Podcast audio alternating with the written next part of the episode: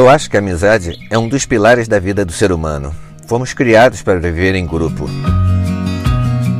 Sem ela, a sociedade não se sustenta.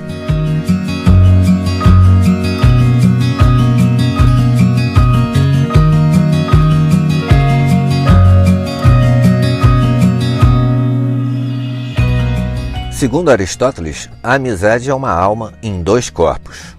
Bom, eu não sei se eu entendo completamente o pensamento do filósofo, até porque posso contar meus amigos com os dedos. De uma mão só.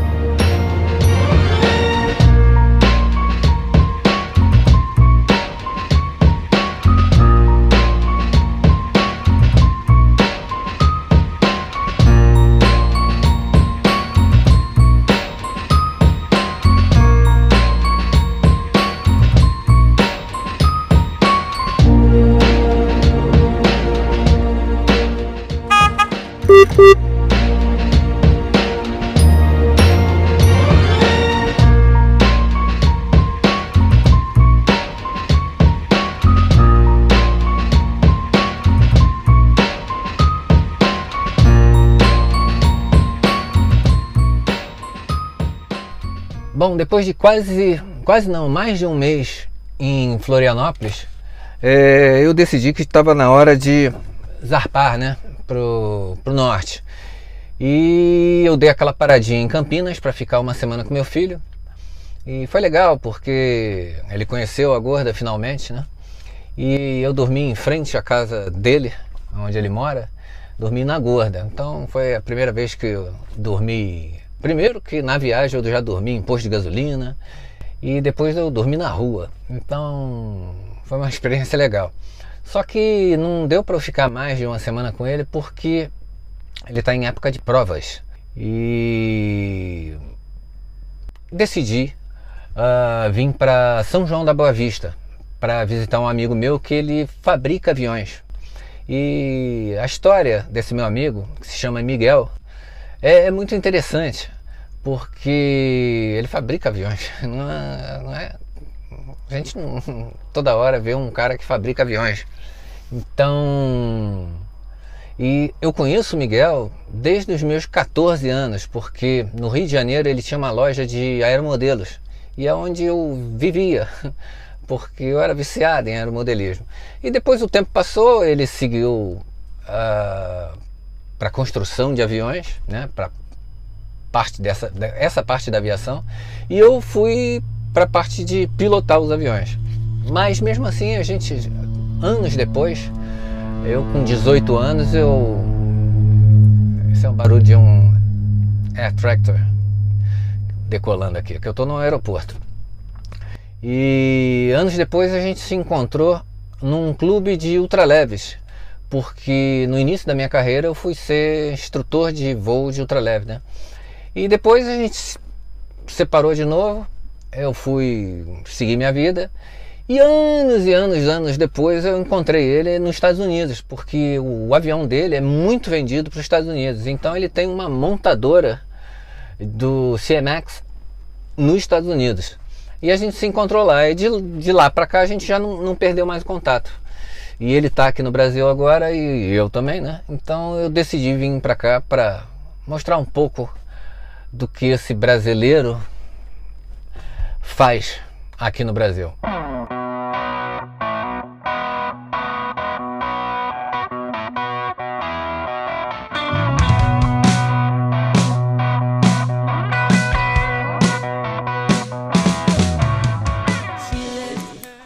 Miguel, tu é brasileiro? Rapaz, eu até poderia ser, mas não, não estou brasileiro. Eu tenho todo o direito de ser brasileiro, inclusive filho, famílias e tudo. Mas eu nasci em Angola, meus pais são portugueses. E como eu viajo muito no meu trabalho, acabei optando por continuar português, uma vez que o passaporte do mercado comum é mais fácil para viajar. Você veio para o Brasil por quê? Eu saí de Angola por conta da Guerra Civil em 75. E fomos para Portugal, com apoio da família lá para tentar reerguer a vida. E cheguei ao Brasil em 77. Refugiada? Em Portugal, sim. No Brasil, não. No Brasil já vim com, com uma certa estrutura. Meu pai já estava aqui. Não, mas refugiada, você saiu fugido da Angola? De Angola para Portugal, sim, fugido. A cidade onde eu morava, ela foi cercada, eu não me lembro agora, por um dos movimentos políticos, que eram exércitos particulares, e a cidade foi toda evacuada de avião.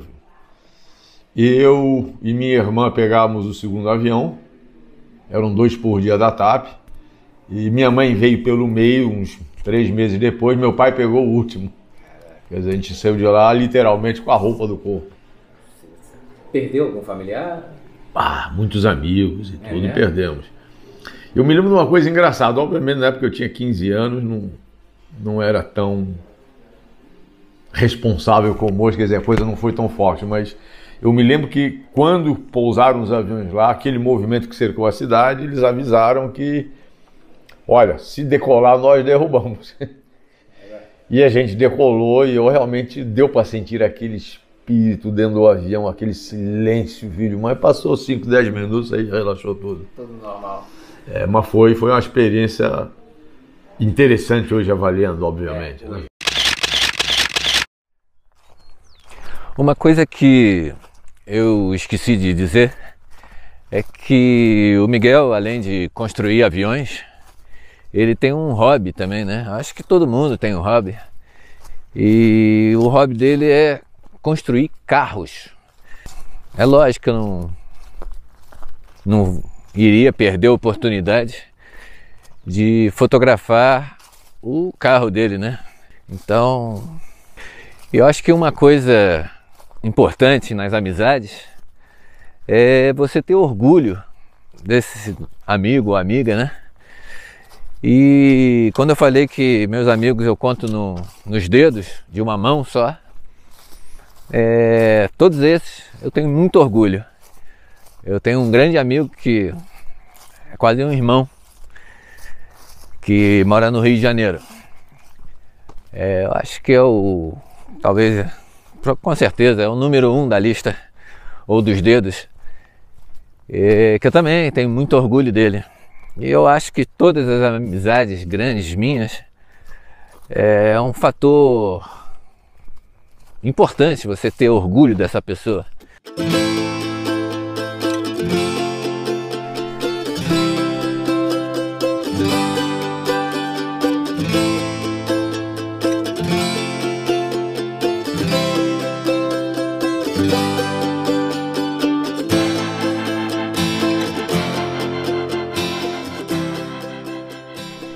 De onde surgiu a ideia de fazer o CMX? Eu sei que essa história é longa. Rapaz, é longa, Eu vou tentar resumir. Aliás, você me conheceu, a gente se conheceu no aeromodelismo, foi o primeiro negócio sério que eu tive na vida, tinha 20 e poucos anos. E daí em diante eu comecei a fazer ultraleves para voar dentro. E o, o, o CIMAX é uma coisa engraçada. Eu trabalhei um tempo como consultor na Microleve. E houve uma sugestão até minha na época de parar de fabricar o Corsário e partir para um conceito novo. E esse conceito acabou virando o Cimax, obviamente não era nada disso na época. Mas por várias razões não foi, eu acabei me dedicando sozinho a fazer esse avião. Teve um amigo, Paulo Renha, do Rio de Janeiro, que também se interessou, me ajudou a desenvolver esse projeto. Chegou até a pensar em talvez entrar junto, mas obviamente não era área dele. Mas enfim, ele me fez desenvolver esse projeto. Fabrica lanche, Paulo Renha. Isso, isso. Amor de pessoa. E eu fiquei com esse projeto aí, desenvolvi muito. Foi quando eu comecei a usar computador para projetos e até como trabalho.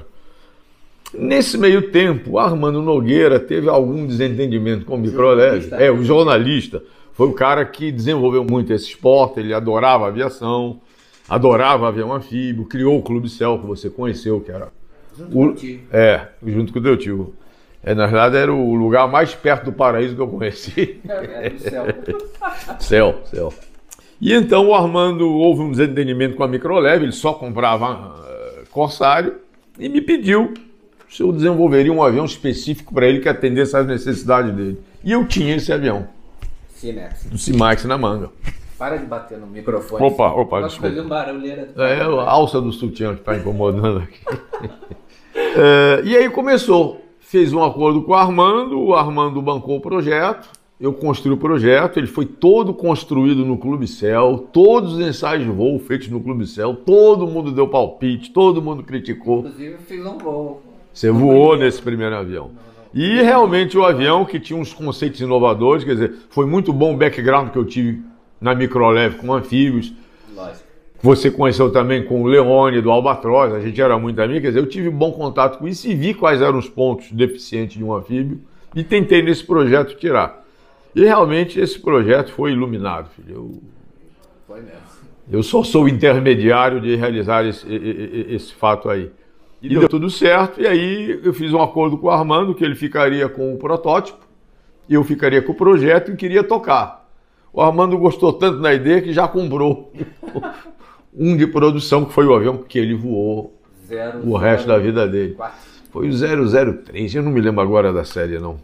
Mas foi, Comecei. foi um comecinho, eu acho que era o 04, mas alguém cedeu o lugar, ele foi, na, na- na sequência de entrega, foi o segundo. Entendi. E hoje, já aproveitando o gancho, e hoje, no cenário mundial, como é que tá o Cinex? Eu sei que. Cara, o Cimax é uma coisa engraçada, filho. Engraçada quem não entende. É um avião que está no mercado desde 2001, que acho que foi quando eu comecei a produção, já tem 20, 20 anos. Eu comecei o projeto em 98, mas a produção em 2001. E continua um avião crista da onda. É um avião que tem uma boa performance, é um avião honesto, é um avião que, enfim, tem um bom registro, um bom histórico.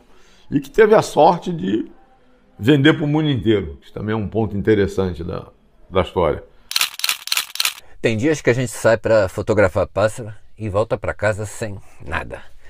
E tem dias que a gente sai para fotografar outra coisa e os pássaros aparecem. Mas não foi nem o caso hoje.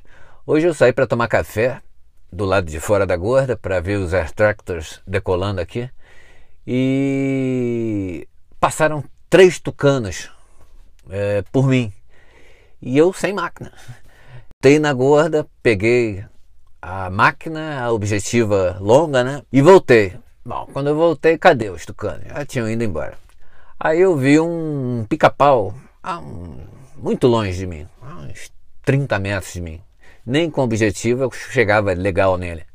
Aí fui me aproximando, aproximando, aproximando, até que fiz algumas fotos, mas ele voou e as fotos não ficaram legais, ficou muito longe.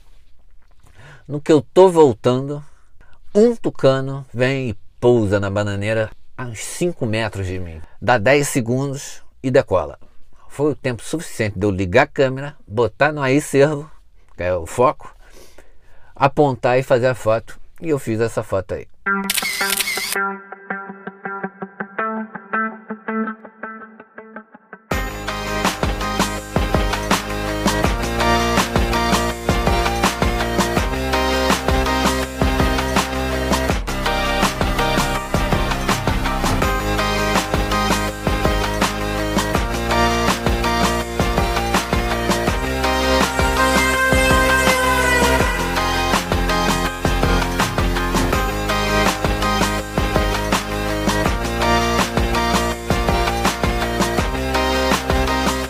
Acredito que, para se ter um amigo de fé, é preciso que o outro lado tenha fé e camaradagem em nós.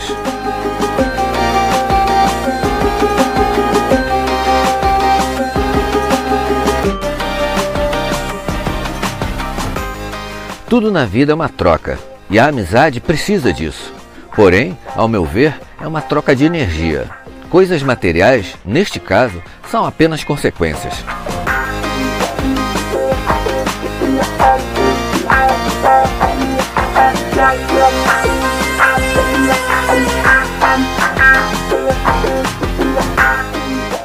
Colegas, eu tenho muitos. Conhecidos, nem se fala. Mas amigos de fé são poucos. E esses eu tenho orgulho de chamar de irmãos. Amigos de fé e irmãos camarada.